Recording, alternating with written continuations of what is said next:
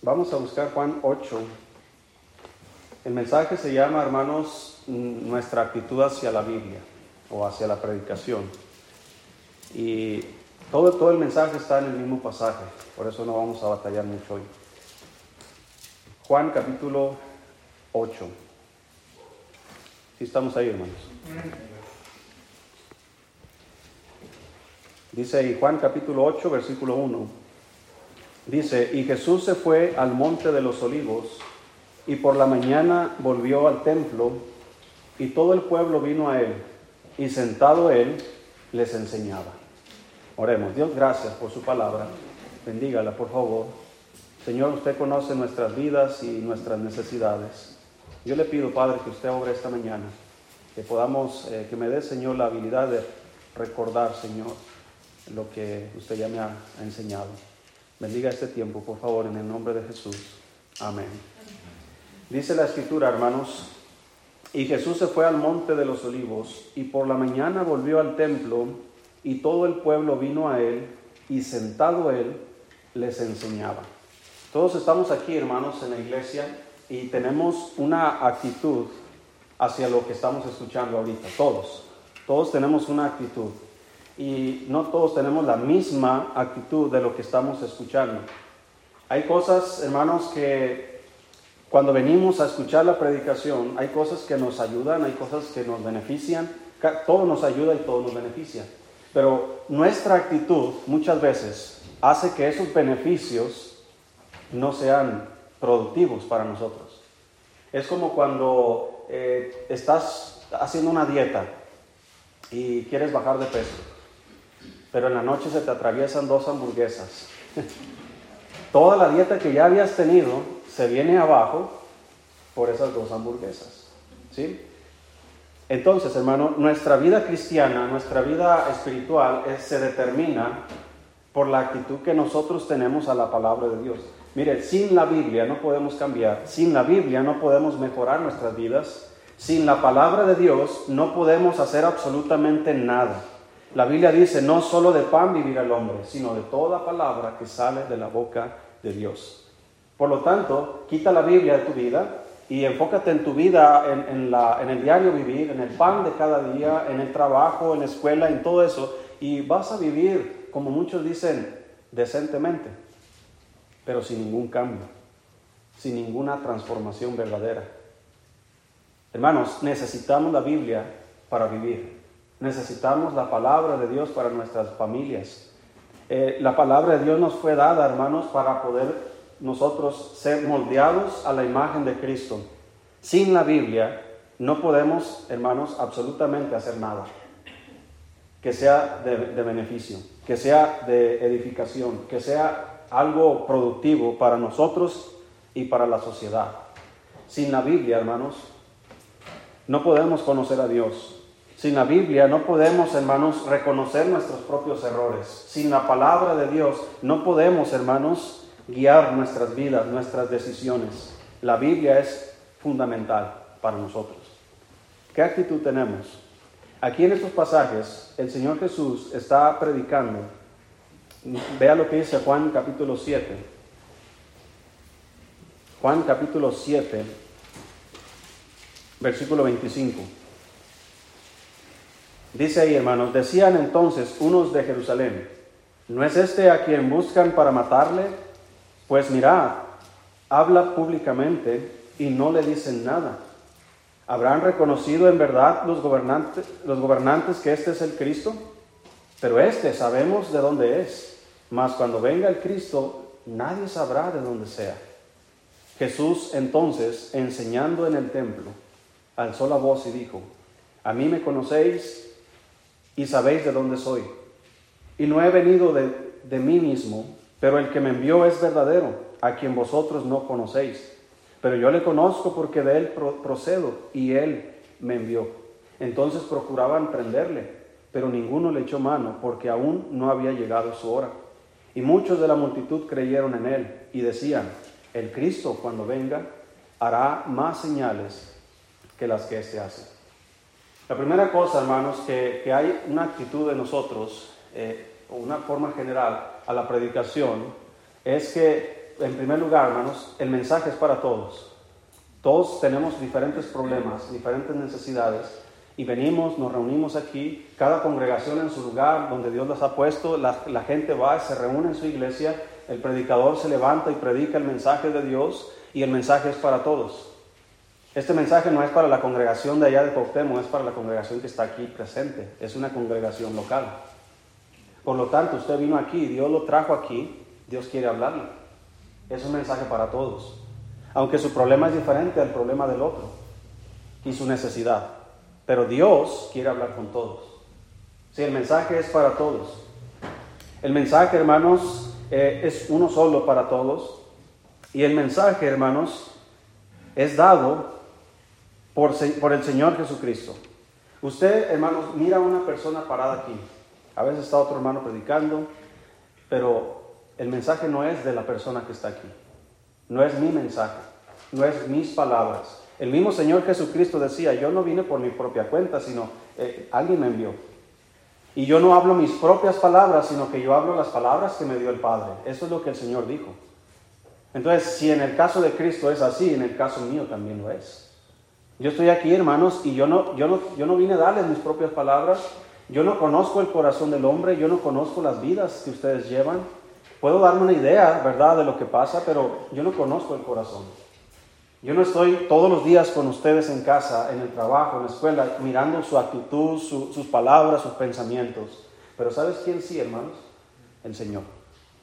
Así que cuando yo estoy eh, en mi oficina tratando de estudiar la palabra de Dios para traer mensaje de la palabra de Dios el domingo por la mañana, mientras yo estoy leyendo la Biblia, Él me va guiando.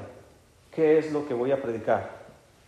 Y Él va a guiarme hacia aquellas cosas que usted necesita y que yo necesito. Así que el mensaje, hermanos, es uno solo y es para todos. Algunos creen el mensaje. Algunos dudan el mensaje. Dice en el versículo 31, estamos en Juan 7, 31. Y muchos de la multitud que hicieron, hermanos, creyeron en él. Dice eh, versículo, versículo 27. Pero este dice, sabemos de dónde es, mas cuando venga el Cristo, nadie sabrá de dónde sea. Hay unos que creen, hay unos que dudan. Ellos están escuchando a Cristo y están diciendo, e, este es el Cristo. Y otros están diciendo, eh, cuando Cristo venga, hará cosas mejores que las que se está haciendo.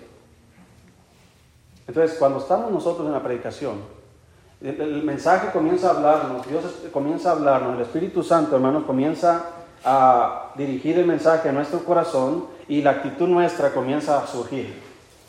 Ah, es verdad lo que está diciendo el predicador. O, no, no es para tanto. O es algo personal para mí, lo necesito. O eso no es para mí. Y comienzan los codazos por los lados. Ahí te hablan. ¿Verdad? Y, decimos, y las esposas deben sujetarse al esposo. ¿Y, qué hace el esposo? Ahí te hablan. ¿Verdad que sí? ¿Estás oyendo? ¿Verdad? Y, los hijos deben obedecer a los padres y las mamás están viendo a su hijo así. Ahí está la mamá idea diciendo, ya ves, Denise, ya escucha lo que el pastor está diciendo. y los padres no deben exasperar a los hijos y venir voltear con su mamá. ¿Ya viste mamá? ¿Sí me explico, hermanos? Y así están estos judíos. Hay, muchas cosas que están pasando. Entonces el mensaje, hermanos, es para todos. Y la actitud que vamos a tener al mensaje va a determinar el resultado después de que nos vayamos a casa. Hay cristianos que van a casa, hermanos, y, llegaron como tal como llegaron, como vinieron, sin cambios, sin decisiones, sin haber hecho algún ajuste en su vida, porque su actitud fue lo que determinó aquello. Dice versículo 32. Vamos al segundo punto. No sé si vamos a terminar más temprano o más tarde, porque a veces cuando, cuando no tengo yo un, ¿cómo se dice? Un bosquejo, ¿verdad? A veces agarramos un monte. sí, sí, conoce esa expresión, ¿verdad? Uno agarra, aprovecha pues para, decir otras cosas. Ah, muy bueno. 32 dice, los fariseos oyeron a la gente que murmuraba de él estas cosas, y los principales sacerdotes y los fariseos enviaron alguaciles para que le prendiesen. Entonces Jesús dijo, todavía un poco de tiempo estaré con vosotros e iré al que me envió. Me buscaréis y no me hallaréis, y a donde yo estaré, vosotros no podéis venir. Entonces los judíos dijeron entre sí, ¿a dónde irá este? se irá este? Que no le hallaremos. ¿Se irá a los dispersos entre los griegos y enseñará a los griegos?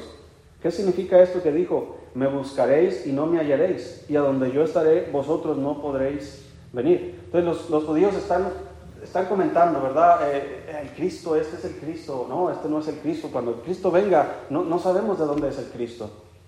Y los fariseos, hermanos, están escuchando esas pláticas de la gente y mandan alguaciles para aprender al Señor Jesús, para apresarlo, para llevarlo tal vez ante la justicia, ante la cárcel, no sé. Y mandaron a estos hombres. Versículo 37. En el último y gran día de la fiesta se puso de pie, Jesús se puso de pie y alzó la voz diciendo, si alguno tiene sed, venga a mí y beba. El que cree en mí, como dice la Escritura, de su interior correrán ríos de agua viva. Esto dijo del Espíritu que habían de recibir los que hoy creyesen en Él, pues aún no había venido el Espíritu Santo porque Jesús no había sido aún glorificado. El Señor se levanta, hermanos, alza la voz y comienza a predicar. Si alguno tiene sed, venga a mí. Mire, si alguno tiene sed, si alguien tiene necesidad, venga a mí. Yo creo que todos venimos aquí a la iglesia porque tenemos necesidad de Dios. Si alguno tiene, hermanos, yo creo que venimos a la iglesia porque reconocemos nuestra necesidad. La, gente que no viene a la iglesia, hermanos, yo sé que hay muchas formas, eh, muchas eh, situaciones que no nos uh, beneficia al venir a la iglesia, ya sea una enfermedad, el trabajo, ¿verdad? Alguna, algo que está fuera de nuestro alcance. Pero hermanos, hay gente que no viene a la iglesia porque cree que no necesita la iglesia. Hay gente que no viene a la iglesia porque cree que no, no, necesita a Dios y no necesita su palabra. No necesitan cambiar. Una vez llegué a una tienda, aquí abajo, y la señora me conoció, ah, usted es el pastor, sí, y estaba su hijo ahí. Invita a mi hijo a la iglesia porque él lo necesita. Y yo le dije, ¿y usted no necesita? No, no, es que él es muy grosero y es muy majadero y quién sabe qué tanto y comenzó a sacarle todos sus pecados. Pero ella no necesita. Hay gente que no va a venir a la iglesia porque cree que no lo necesita.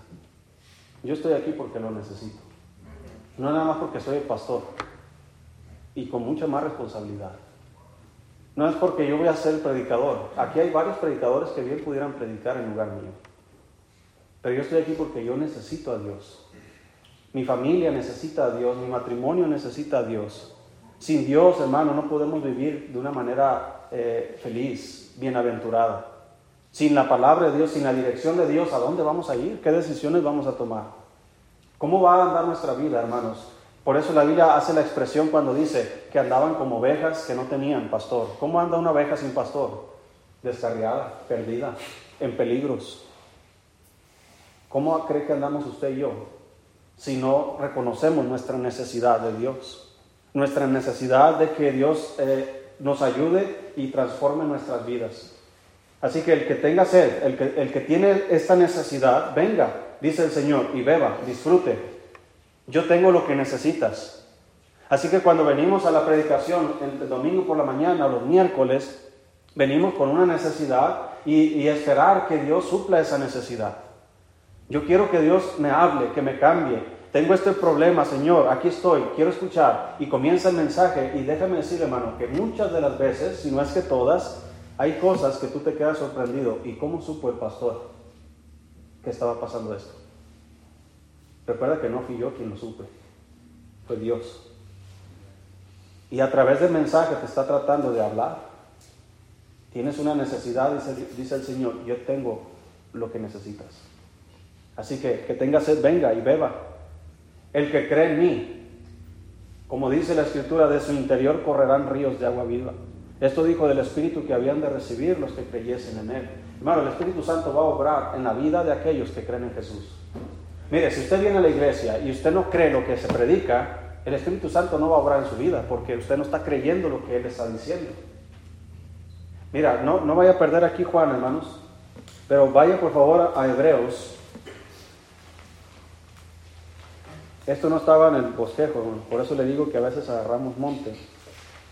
Pero sí está, hermanos, eh, eh, ligado con lo que estoy tratando de enseñar aquí. Romanos, perdón, Hebreos, capítulo 4.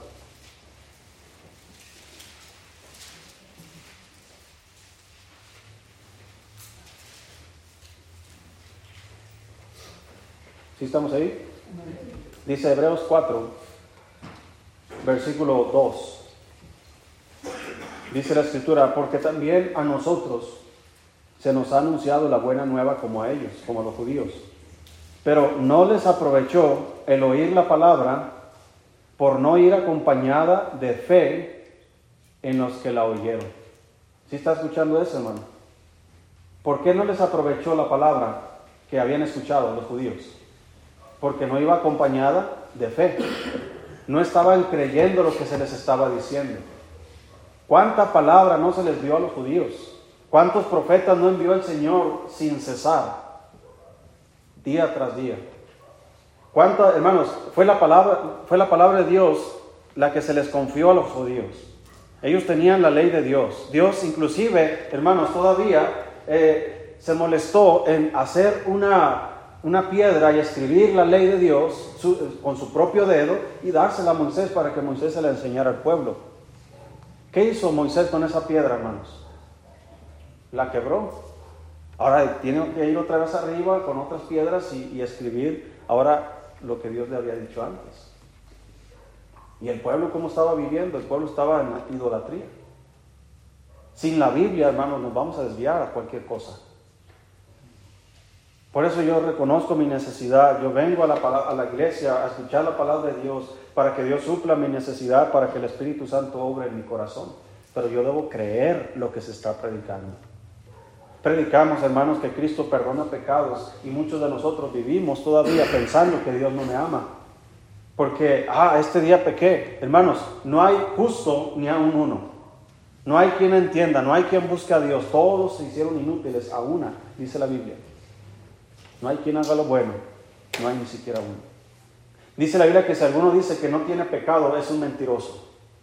Pero también dice la Biblia que si confesamos nuestros pecados, Él es fiel y justo para perdonarnos y limpiarnos de toda maldad. Así que usted cree esa escritura. Usted peca, yo peco, todos pecamos. Estamos todavía en un mundo caído. La carne es débil todavía. Tenemos eh, atrás de nosotros un historial, hermanos, de pecados en los que habíamos vivido anteriormente. El diablo nos acosa, nos tienta, nos rodea por todas partes, quiere destruir nuestras vidas.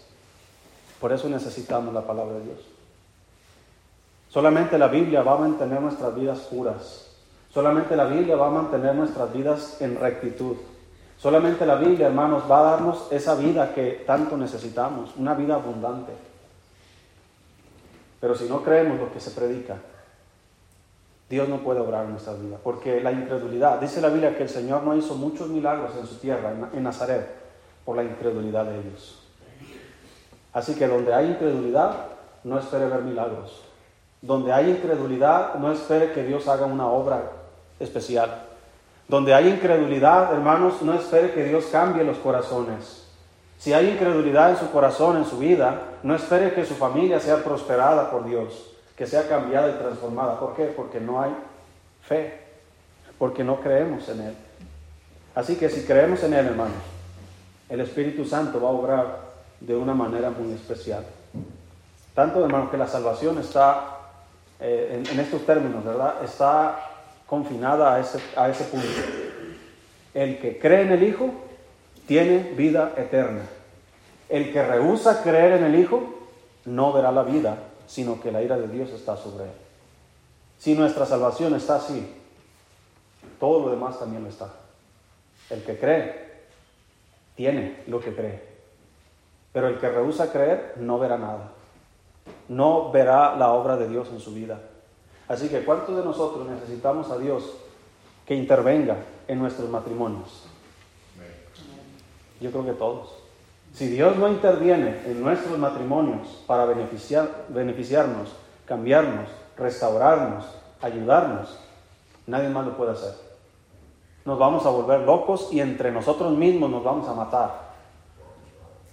Eh, exageré un poco. ¿Ok? No me refiero literalmente, hermano. ¿Ok?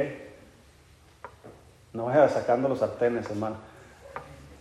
Si Dios no interviene, yo creo que si la intervención de Dios constante en nuestras vidas, ni siquiera estaríamos aquí.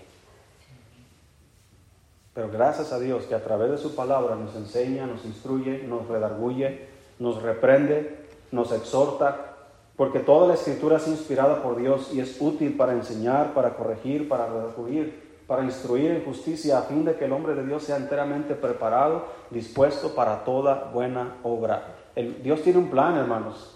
Cada vez que Dios viene y se reúne con nosotros el, domingo por la mañana, donde están dos o tres congregados, el Señor viene con nosotros, Él trae un plan en su mente. Él ya conoce su vida, su necesidad, y Él viene y Él utiliza la predicación para guiar, hermanos, esos planes que tiene para usted.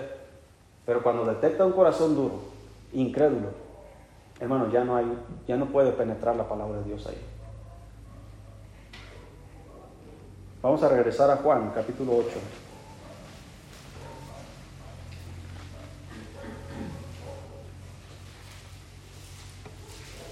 Entonces la palabra de Dios es para todos, la predicación es para todos. nuestra actitud, hermanos, va a determinar el resultado.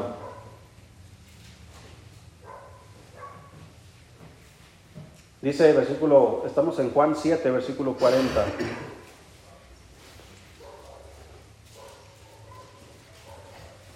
Dice entonces algunos de la multitud, oyendo estas palabras, decía, verdaderamente este es el profeta. Otros decían, este es el Cristo. Pero algunos decían, ¿de Galilea ha de venir el Cristo? ¿No dice la escritura que del linaje de David y de la aldea de Belén, de donde era David, ha de venir el Cristo? Hubo entonces disensión entre la gente a causa de él, y algunos de ellos querían prenderle, pero ninguno le echó mano. Mire las diferentes actitudes aquí. La primera actitud que yo veo es que algunos creyeron. Dice la Biblia, verdaderamente este es el profeta. Están dando, hermanos, eh, testimonio de quién está hablando. Otros decían, este es el Cristo. ¿Cómo se dieron cuenta? Al escucharle. Entonces, cuando, cuando Dios nos habla a través de la predicación, hermanos, muchos de nosotros vamos a estar sentados ahí reconociendo, Dios me está hablando. Este es Dios realmente que me está hablando. Créame que yo he estado en algunas iglesias de escuchando donde el mensaje, hermanos, es más, ¿cómo se dice la palabra? Donde uno mete su mano. No, se me fue la palabra, era una palabra muy, muy elocuente, por eso se me olvida. Ah, bueno. Lo que quiero decir es, Dios no está hablando aquí. Una, ocasión, eh, uno de esos predicadores estaba en la congregación un niño llorando, como a veces de repente aquí, sucede. Y, y él dijo, callen a ese mocoso en, en medio de la predicación. Y si no lo sacan aquí, me voy yo.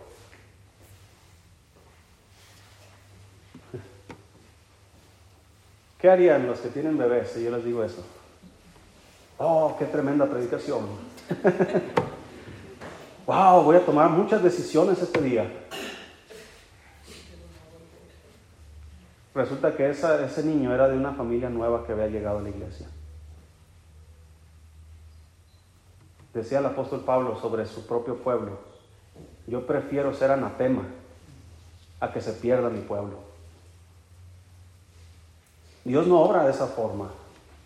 Sí, Dios entró, el Señor Jesús entró en, esa ocasión, hermanos, al templo y volcó las mesas molesto por lo que estaba sucediendo, pero era un celo que él tenía, un celo santo, hermanos. Este celo no es un celo santo, es decir, cae en ese mocoso, si no yo me largo de aquí. Eso no es un celo, eso es arrogancia, orgullo, prepotencia, pecado. Y como un hombre arrogante, pecador, aunque todos somos pecadores, pero un orgulloso, prepotente, está parado aquí enseñando la ley de Dios. Dios no obra de esa manera. Entre muchos otros casos que he escuchado. Así que Dios va a tomar la predicación y la va a dirigir a los corazones y algunos van a creer.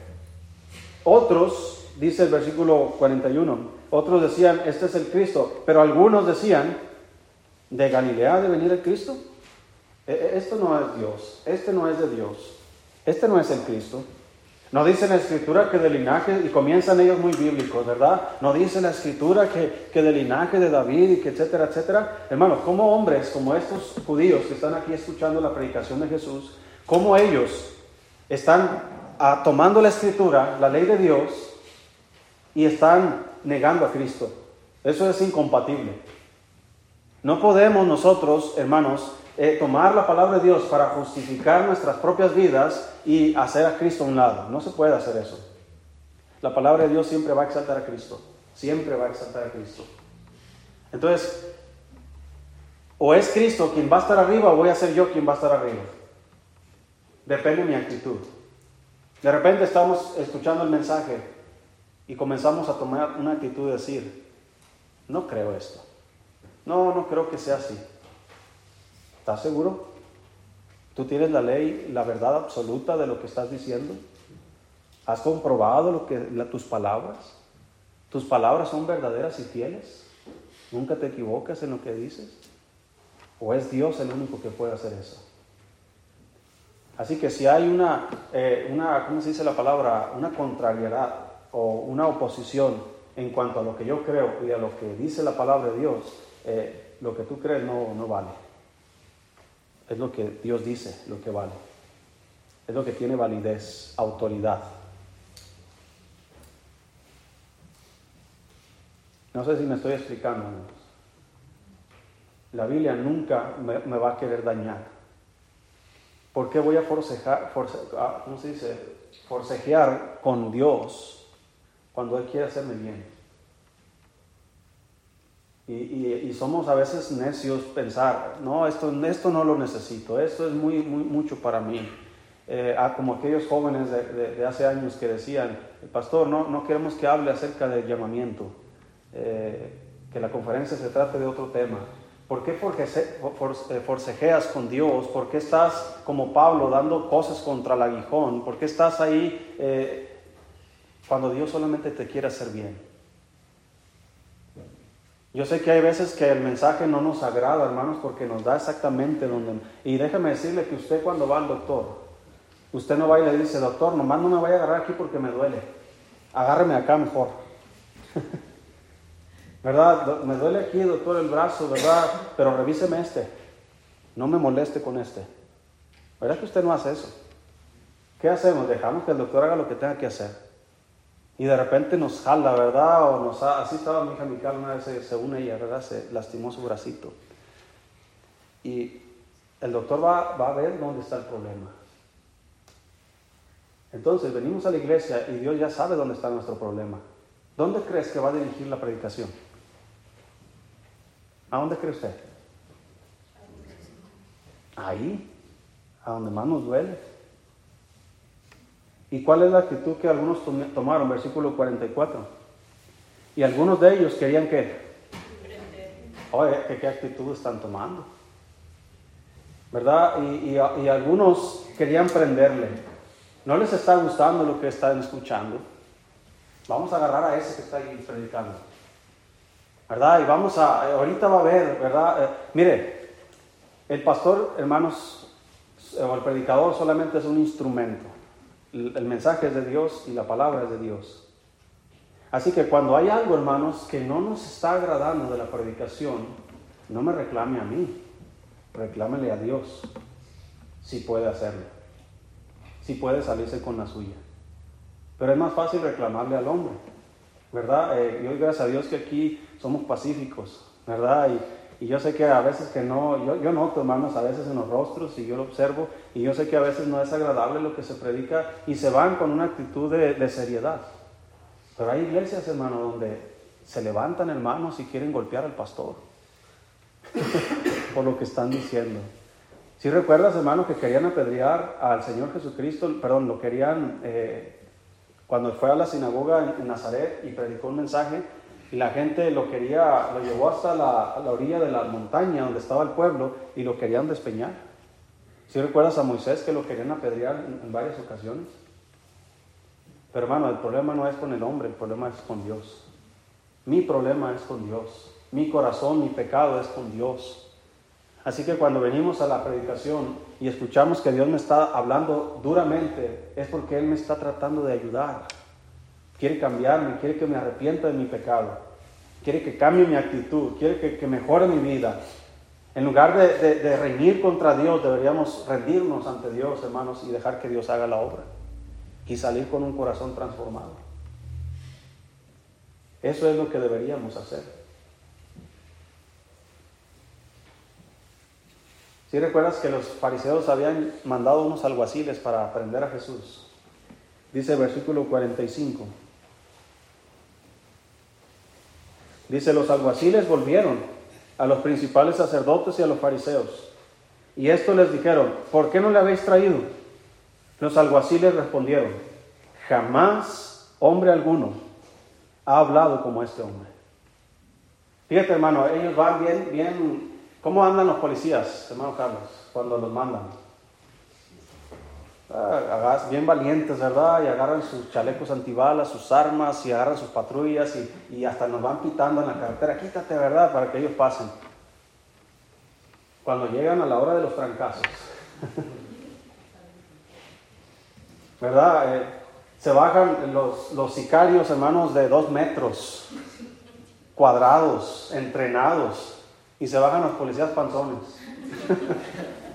no, hermano Carlos no. Él era de otro, tipo de policía. Se bajan los policías, eh, a, una persecución, hermano. Los policías aquí en México se, se infartan de perseguir a un delincuente. Así llegaron estos alguaciles bien, bien machitos, como dicen, con sus bueno, no tenían armas. ¿Sabes? Sus espadas o lanzas, no sé, y eran alguaciles, eran, eran alguien que, tenía autoridad para prender a una persona. Y eran corruptos, obviamente, porque esos alguaciles estaban al servicio de hombres malos, como los fariseos. Llegaron con Jesús, donde estaba enseñando, y en lugar de decir, abran paso, ¿verdad? Y vamos contra este hombre, se quedaron escuchando la predicación. y ahí están escuchando, escuchando, escuchando. Hasta se les olvidó por qué iban. Se acabó el mensaje y se regresaron. Y luego los, fariseos, oye, ¿por qué no lo trajiste? Tuvo tremendo mensaje. Jamás hombre alguno ha hablado así como él. Nos impactó el mensaje. Mas, sin embargo, no tomaron una decisión. Esto es más peligroso, hermano. Que nos llegue a gustar el mensaje, pero que no tomemos ninguna decisión. Y creo que es lo más común que sucede. Llegamos, ah, qué tremendo mensaje, qué tremenda enseñanza. Wow, nunca había escuchado algo como eso, ¿verdad? Yo había leído ese pasaje y, no me había dado cuenta de lo que decía hasta, hasta lo voy a anotar, ¿verdad? Porque estuvo tremendo. Pero a la hora de tomar una decisión, hasta ahí nos quedamos. Nos vamos a casa pensando, escuché algo tremendo, pero ¿y qué hiciste al respecto? Es como cuando llegas, ¿qué, qué haría, hermano? ¿Cómo se llama? una persona indocumentada que va a cruzar la frontera por el desierto. Y a medio camino se le acaba el agua, se le acaban los burritos, se le acaba todo. ¿Sí recuerda, hermano Jorge? Creo que usted, no sé quién me contó, que hay unos lugares donde dejan, personas dejan agua, dejan, eh, no sé, alguien me contó que dejan eh, botellas de agua en el desierto regadas para la gente que cruza y, de ahí pueden ellos eh, beber agua. ¿Qué haría usted, hermano, que ya tiene un año, un, perdón, un día caminando en el desierto, cruzando la frontera? y de repente se topa con, con una botella de, de 3 litros, no de Coca-Cola, porque va a estar caliente, de agua. 3 litros de agua. Un día entero caminando por el desierto sin tomar agua. Y usted reconoce su necesidad, necesito agua, y la encuentra y dice, wow, qué tremenda botella, y la deja en su lugar. Y sigue su camino. Así nos vemos cuando venimos a la iglesia. ¡Wow! ¡Amén! ¡Qué tremendo mensaje! Y ahí lo dejamos. Y nos retiramos a casa pensando, fue un buen culto, fue un buen día. Y la decisión nunca llegó. El que tiene sed, dice el Señor, venga y qué? Y beba. No podemos cambiar si no bebemos el mensaje, si no nos apropiamos del mensaje. Y por último,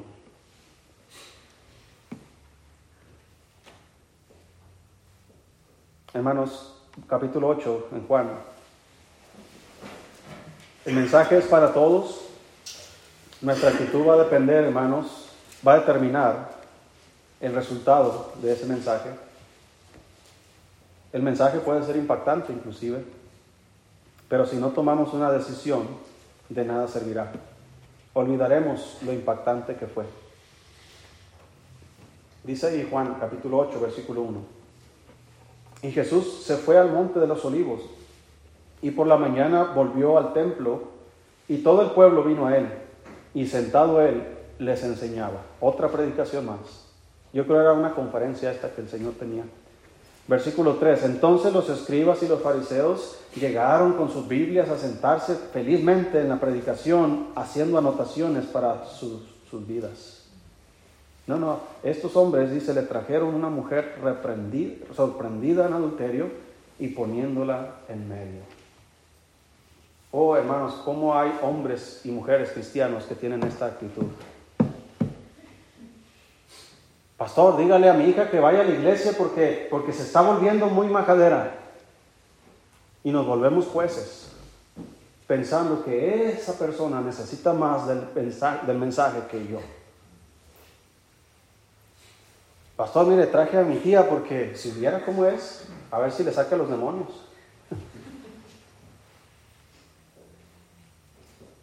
Pastor, invite a mi esposo para que Ahora, yo entiendo, hermano, que el deseo es traer gente que necesita a Dios. Pero la actitud de pensar que solo ellos necesitan y yo no. Ah, es que él es más pecador. Es que, no, si supiera, pastor, cómo es mi esposo. Y supiera cómo eres tú. ¿Cómo soy yo?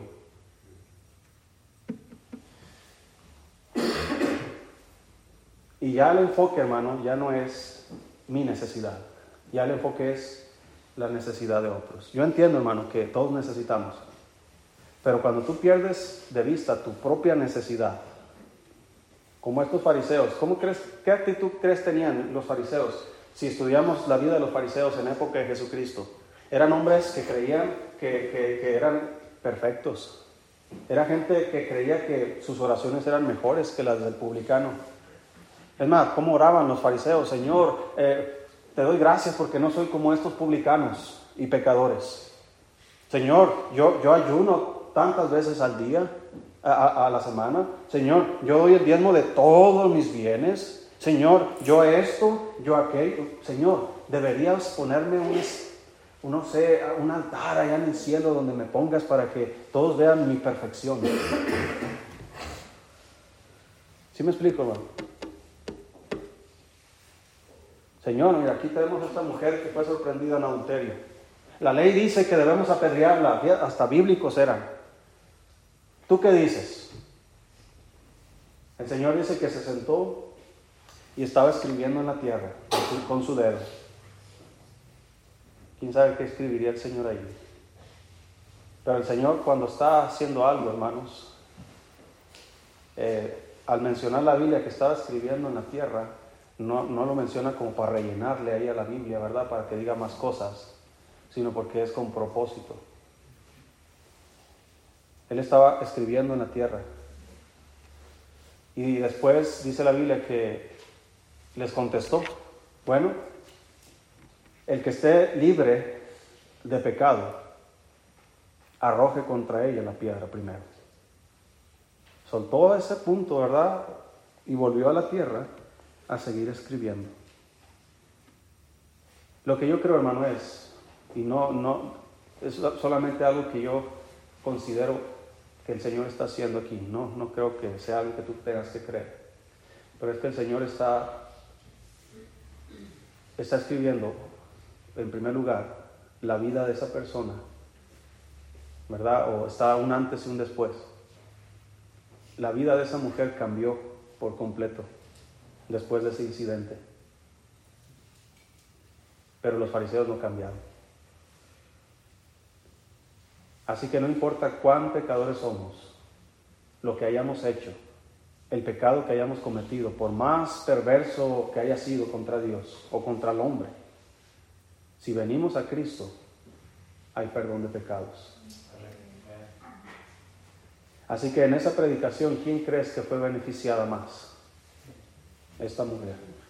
La que no merecía compasión, la que merecía ser apedreada, fue la que fue perdonada, fue restaurada y fue transformada.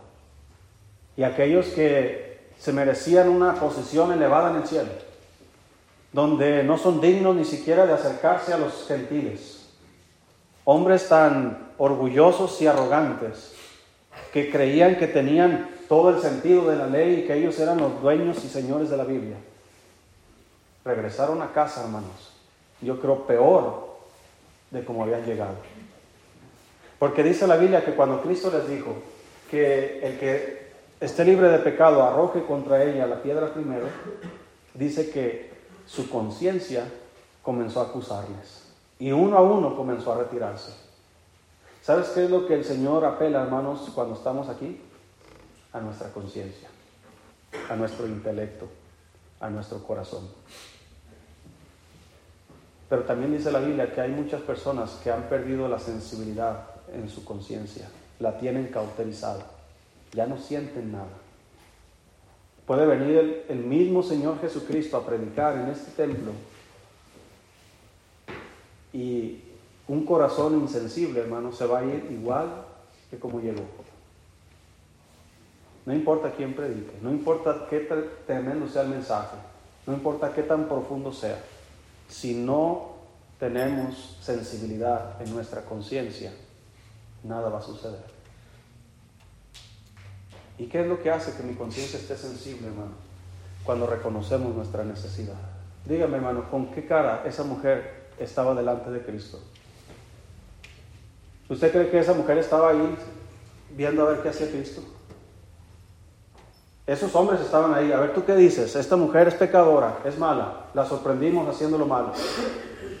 ¿Tú qué dices? A ver, a ver si es cierto. Probándole al Señor. Con una actitud arrogante.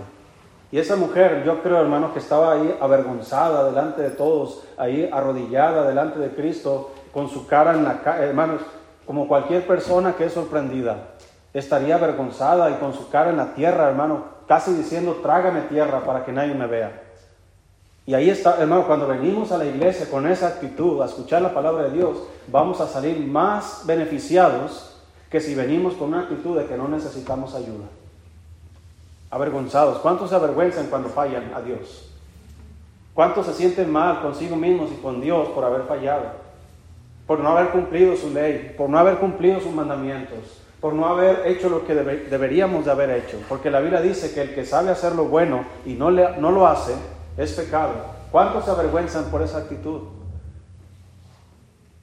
Ahí es, hermanos, lo que determina si el mensaje va a ser de beneficio para nuestras vidas o va a ser un desperdicio. Saldremos en esta mañana a casa y cada uno será el resultado diferente. Muchos serán perdonados, restaurados, cambiados. Otros, no haber absolutamente ningún cambio.